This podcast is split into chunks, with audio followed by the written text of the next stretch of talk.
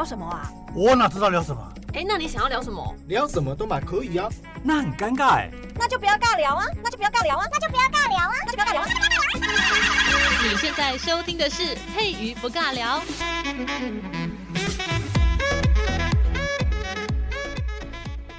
Hello，这里是佩瑜不尬聊，我是佩瑜。经过上一次来讲到了宴请的这个文章，过了应该是过个两礼拜了，然后就没有再重复这样的一个内容。但是今天呢，又要回到这个内容当中，因为上一次讲到了隋唐跟五代，但是没有并并没有把它全部讲完啦。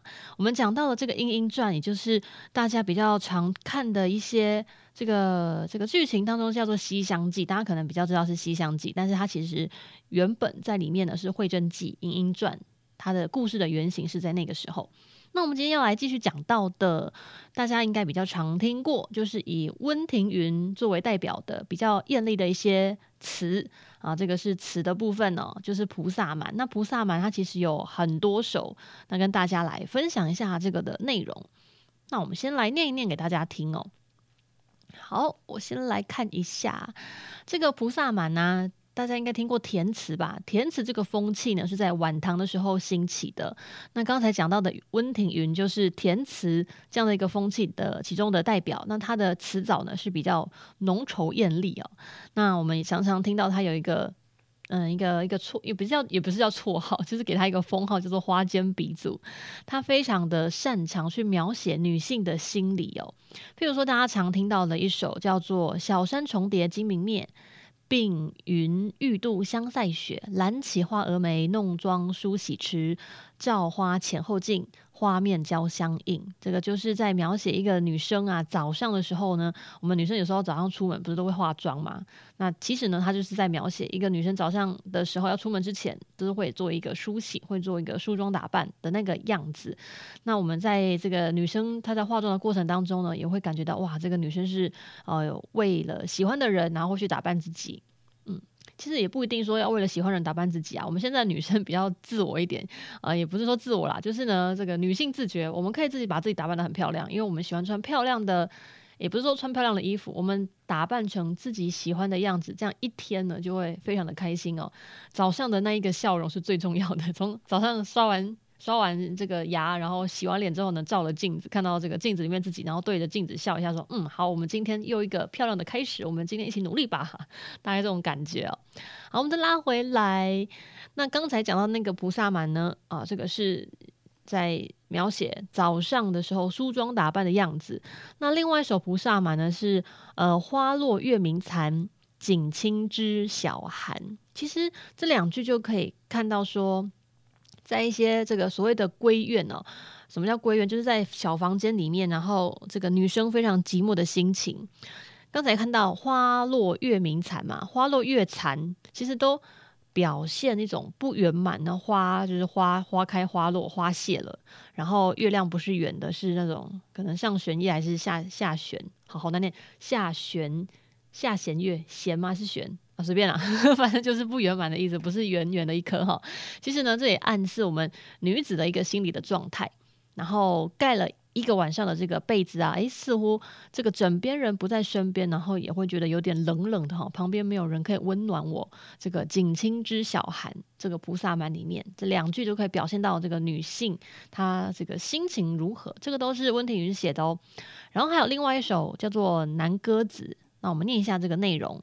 转盼如泼眼，娉婷似柳腰。花里暗香招，忆君常欲断恨春宵。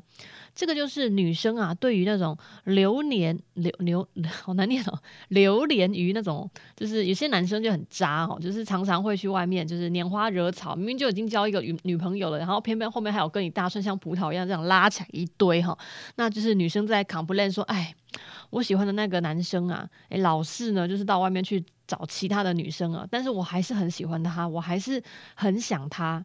其实有时候女生这样，你们还蛮犯贱的。为什么那个男生都已经不太喜欢你了，你还是这么喜欢他？嗯，没办法，有时候呢，我们的心情是没有办法克制的。喜欢就是喜欢，这个先爱到就先惨死这样子。然后这一首呢，就是在描写女生对于那种流连花丛的这种男生啊，可是呢，还是会表达一种思念的情形。那其实呢，在唐朝亡国之后呢，就直接进入了五代十国。那个时候呢，战争非常的多，就还蛮频繁的。像西蜀啊、南唐啊，这个是比较偏偏向这种南方一带，都是比较偏安的哈，就是比较没有战事。然后南边一点点，比较没有受到战争的干扰，所以他们的社会就相对的安定。所以就是因为社会比较安定，你才有时间去想东想西，去写这些东西哦。所以这个时候呢，词所谓的这个词，在晚唐的时候呢。在这一代呢，就获得了发展。有一位作家叫做赵崇作，哈，他所编的《花间集》啊，就是西蜀这个这个词的代表。呃，像它里面就有一些句子，我念给大家听哦。嗯，看看哦，这个启庭公子，秀晃佳人，帝夜夜之花间，文抽丽景，举仙仙之玉指，拍案相谈。好，这个都是比较。香软艳丽的词哦，那里面所讲到的诗人呢，包括刚才有说到的温庭筠，还有韦庄啊，大概就有十八个人。那其中呢，关于男女性爱的描写呢，呃，这个在那个时候写的时候呢，就比之前的什么，就是晚唐里面在写一些男女性爱的内容啊，甚至比中唐或者是呃以前那个唐朝该更前面一点，可能初唐的时候呢更香艳哦，真的是越来越厉害。譬如说，这个欧阳炯啊，《浣溪沙》里面啊，就有一句叫做“凤屏鸳枕素金铺”，那还有。兰麝细香闻喘息，你看已经讲到喘息了。为什么会喘息？而且又是在这个床上面的时候喘息，这个应该不用讲的太明白。通常呢，我们会在床上喘，哎，这个应该不是武汉肺炎哈，也不是说在床上呢做这个呃运动，应该是另外一种啪啪啪的事情才会喘息啊。他就直接会写出来，会写喘息这两个字。其实对以前的人来讲还蛮开放的。那另外呢，还有一位这个叫做。牛桥的这个菩萨蛮啊，它里面写的也非常的香艳，念给大家听哦。玉楼冰潭鸳鸯颈，粉绒香汗流山枕。帘外露芦声，练眉含笑惊。柳阴烟漠漠，低鬓蝉钗落。须作一声拼，尽君今日欢。其实这个就是在写男女幽会。为什么会讲男女幽会？嗯，刚才有讲到这个。粉绒香汗流山枕，为什么会粉绒？我们女生化妆，不管是以前到现在，都是都是有那种粉，就是拍在脸上，所谓的粉饼，应该听过吧？这个可能女生比较了解，男生如果有在化妆的，可能也会知道，或者是你有在帮女生买化妆品的话，你应该也会了解，就是那个粉，如果诶，应该讲以前的化妆品可能没有现在的好。因为没有那么多的一些 化学的东西嘛，诶，这个有时候一流汗的粉就会流下来。像我们女生啊，如果画那个眼线，就最讨厌那种眼线很容易脱妆的。那个只要一哭，还是一流汗，还是天气一热哦，那看到鬼一样，你知道吗？每次跟男生出去约会啊，他常常要补妆，要看那个镜子，不然有时候男生对你露出这种有点尴尬又不失微笑，呃，不是微笑，尴尬又不失礼貌的微笑，你都会很害怕，说该不会是我脸脱妆了吧？吓死，就是要看呢。所以呢，为什么话他刚才讲到的所谓的的粉绒香汗，而且还流山枕，就是一定是躺在某个东西上面嘛。嗯，例如说枕头，那已经就是可能两个人嗨到一个不行，然后女生就流汗，然后流汗的那个粉就 流下来。哦，我是希望如果那个人的那个那个天气可以暗一点，或者是那个时候的时间可以暗一点，不然男生看到这个女生做到满脸都是粉那样流，应该很恶心吧？有点恐怖诶，想想都觉得可怕，突然间就觉得不美了。然后呢，另外一首了，刚才讲到的。这一首呢是写男女幽会嘛？那如果去比较李煜的李煜的这一首《菩萨蛮》，什么教君自忆怜啊？这个是写跟小周后偷情的一个场景哦。可是如果跟李煜这首比较起来的话，应该是刚才上面那一首，就是我刚才说的这个“粉容香汗流山枕”，这个还比较艳丽一点，比较香艳一点呢。另外，如果大家有兴趣的话，可以去找一篇来看。这一篇呢，就是这个文人之间啊，他们一些游戏哦，有时候男生聚在一起哈，能聊东西哈，诶，不是女人就是事业。那如果聊女人呢，啊，有时候不是聊自己多厉害啊，不然就是，嗯，不然就是聊这个女生多漂亮之类的啊，比较一下哈，比较一下。所以呢，我们可以来看一下这一首晚唐的白行简，它有一首这个名字超好笑的，念给大家听啊，不是名字，是这一首。这一首诗呢，还是这首词，它的文章的题目还蛮好玩的，叫做《天地阴阳交欢大乐赋，交欢就是我们讲到那个交欢哈，交欢大乐赋。它这个内容呢，原本是朋友们之间刚才讲到的游戏之间的一个笔墨，就是一群男生在那边聊天，然后写的哈。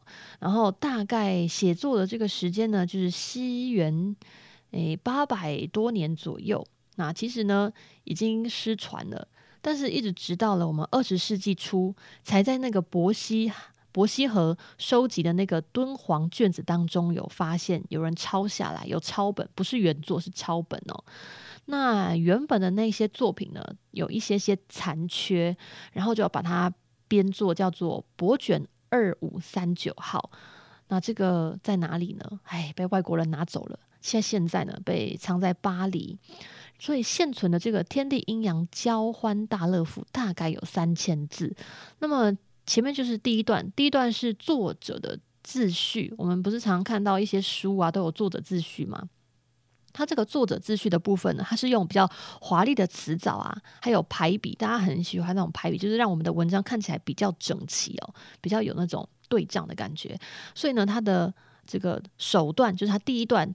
作者自己写的，他的词藻就很华丽，然后用排比去铺陈，然后呢，去依序来描述所谓的性生活，来念给大家听。这个这个真的超直接的，因为它里面已经写到性器官哦，真的是很很厉害，念给大家听。那因为他写的太直白，所以我念了，你应该也不会兴奋。你会兴奋，那我也没办法。那代表嗯。你很有想象力，很棒。好，它前面呢就是描写所谓的性生活。性生活是什么？乃出诸省，揽红灰，抬素足。抬素足就把我们漂亮的脚抬起来，抚玉臀。把女生的脚抬起来之后呢，要抚摸她的这个屁股。哈，可能这个有手那捧卡层顶扣扣哈，这个摸起来就是手上的手感特好。下一句超直接，已经直接进入限制级。女卧南京。女卧南京应该不用解释吧？南京就是男性的阴茎，女卧南京。好，这个儿女心特特，男寒女舌，而男亦昏昏。好，我就不解释了，这个太直白了。好，下一个性器官，譬如说总角之始啊，甬带米囊啊，甬带米囊应该不用解释吧？我们来想象一下男性的性器官，甬像甬一样有皱褶，会包覆。像囊袋一样，很像米囊。这个是什么？而且米囊代表有种子，然后是个囊袋。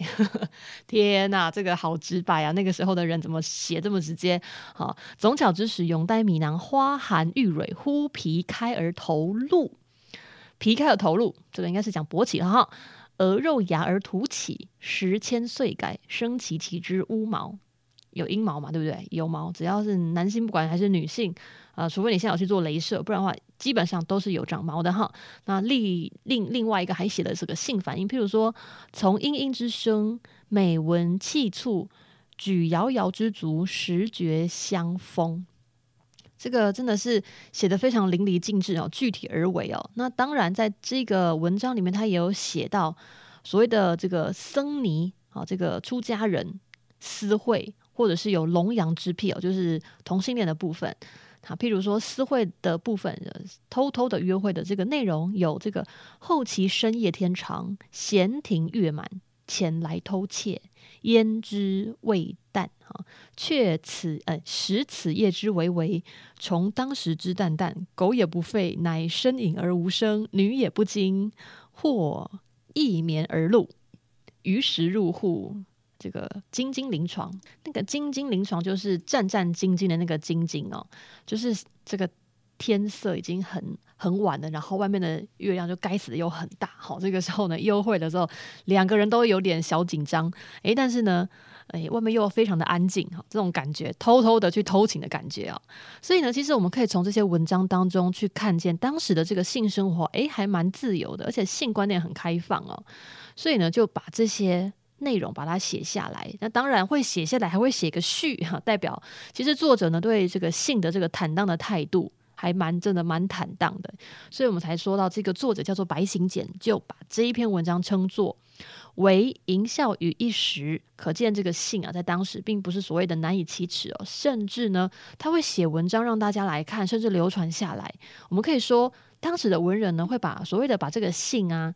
写在文章上面啊，甚至把它标题啊，或者写一些特别的内容啊，会作为所谓的文人之间一种开玩笑的一些内容，但也不会引以为耻哦，不，并不会，他们会觉得，哎，这个还蛮有趣的。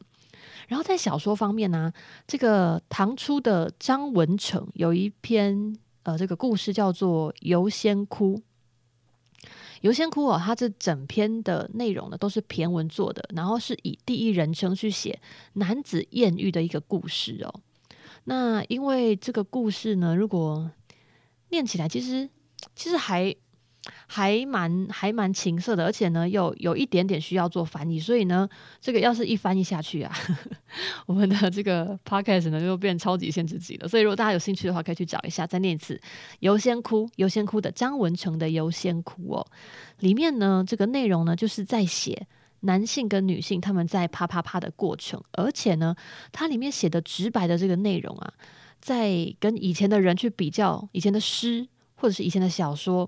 去比较的话，诶，他是比较特别一点，因为他写的真的是太直白，而且呢，他取材在唐初的文人比较熟悉的所谓的野游的生活，就是，嗯，之前在讲这个宴请文章的时候，大家应该有印象，我有讲过一篇，就是以前也有那种那种 sweetie girl 或者是那种 candy girl，我们一些女生啊，呃，如果是在做一些比较比较，也不算是性交易或者是妓女，他们会。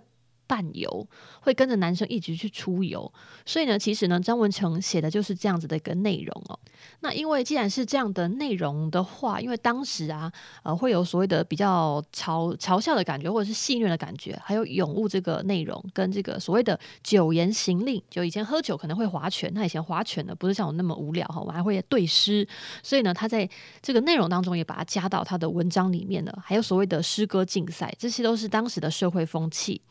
还有以前的所谓的呃，这个前代汉译佛经文体的影响，它应该有影响。在唐朝的时候，其实呃，唐朝的时候佛经还蛮兴盛的，就是佛经，嗯，对，那个时候已经有佛家的一些思想呢，来到了这个我们的中土。啊，中土的这个地方，所以呢，以前呢，我们会去翻译哦，汉代去翻译那些佛经的时候，在唐朝就大盛。那虽然作者呢，他只有专注在他个人的才学上面去展现，忽略所谓的小说应有的一个叙事技巧或者是人物的描述哦，但是呢，他虽然受到这些影响，他还是会把当时这个野游的生活，再加上男女性爱的内容，把它加到他的故事里面。像张文成在这个桃花窟啊，一夜风流的故事啊，跟陶潜就是陶渊明哦，这个桃花源，还有刘阮在这个天台啊、遇到了一个拿着这个桃子的仙子啊，这个传说把它汇整在一起之后呢，桃花窟就成为所谓的男子一个艳遇的一个仙境，就是如果你想要遇到一些。特特别的一些内容的话，特别的一些生活跟以往不一样的变化的话呢，就去桃花窟，就会遇到一些辣妹这样子哈，有可能啦。然后呢，这样的一个概念呢，在晚唐的时候就成为了一些诗当中呢都会出现的一个隐喻。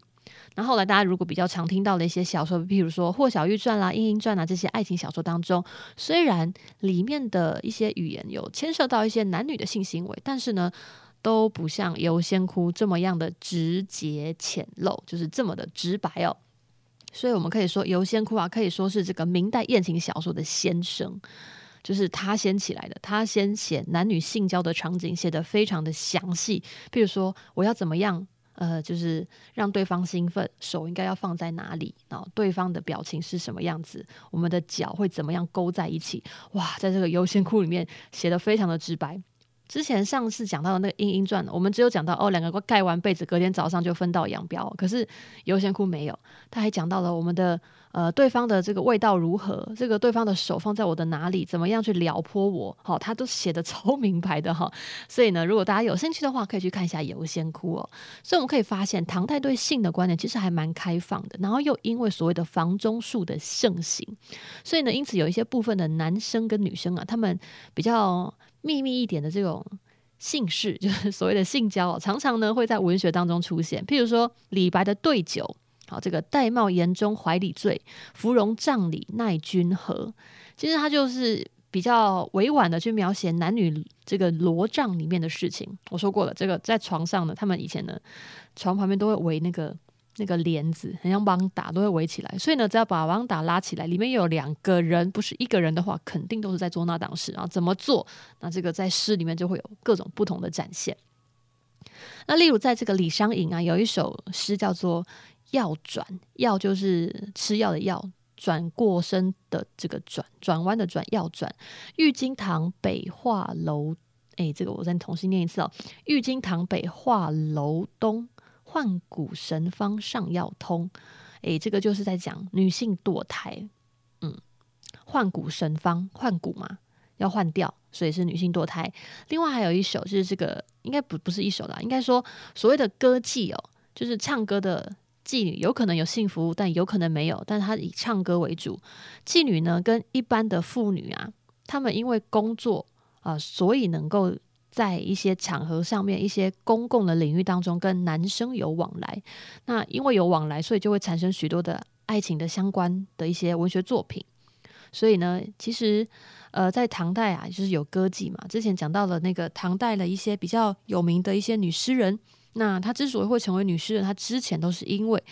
他是歌妓哈，因为这个家里面一些生活上比较困难，所以没有办法，只好出来。出来呢，就是自己又会又会写诗，会唱歌。然后呢，因为跟男生交往，也不是那种性关系的交往，是有往来，然后可以跟男生一起对谈，跟诗人跟文人对谈，所以他们在文学上面的造诣就比较高。那因为比较高，就可以跟男生不止只有性爱关系，他还可以聊心事，可以聊天嘛。所以的，他们在唐代的这个爱情啊，在这个相关的文学作品当中呢，就可以去丰富丰富男女情爱的这一块哦。好哟，我们今天就先讲到这边。那我们下次如果有机会的话，我再来讲一下唐代过后的这个所谓的宋元明，诶，不是宋元明，宋代、金代跟元朝，这个有什么好玩的内容？如果有机会的话呢，再跟大家聊一下。那我们今天就到这边，拜拜喽。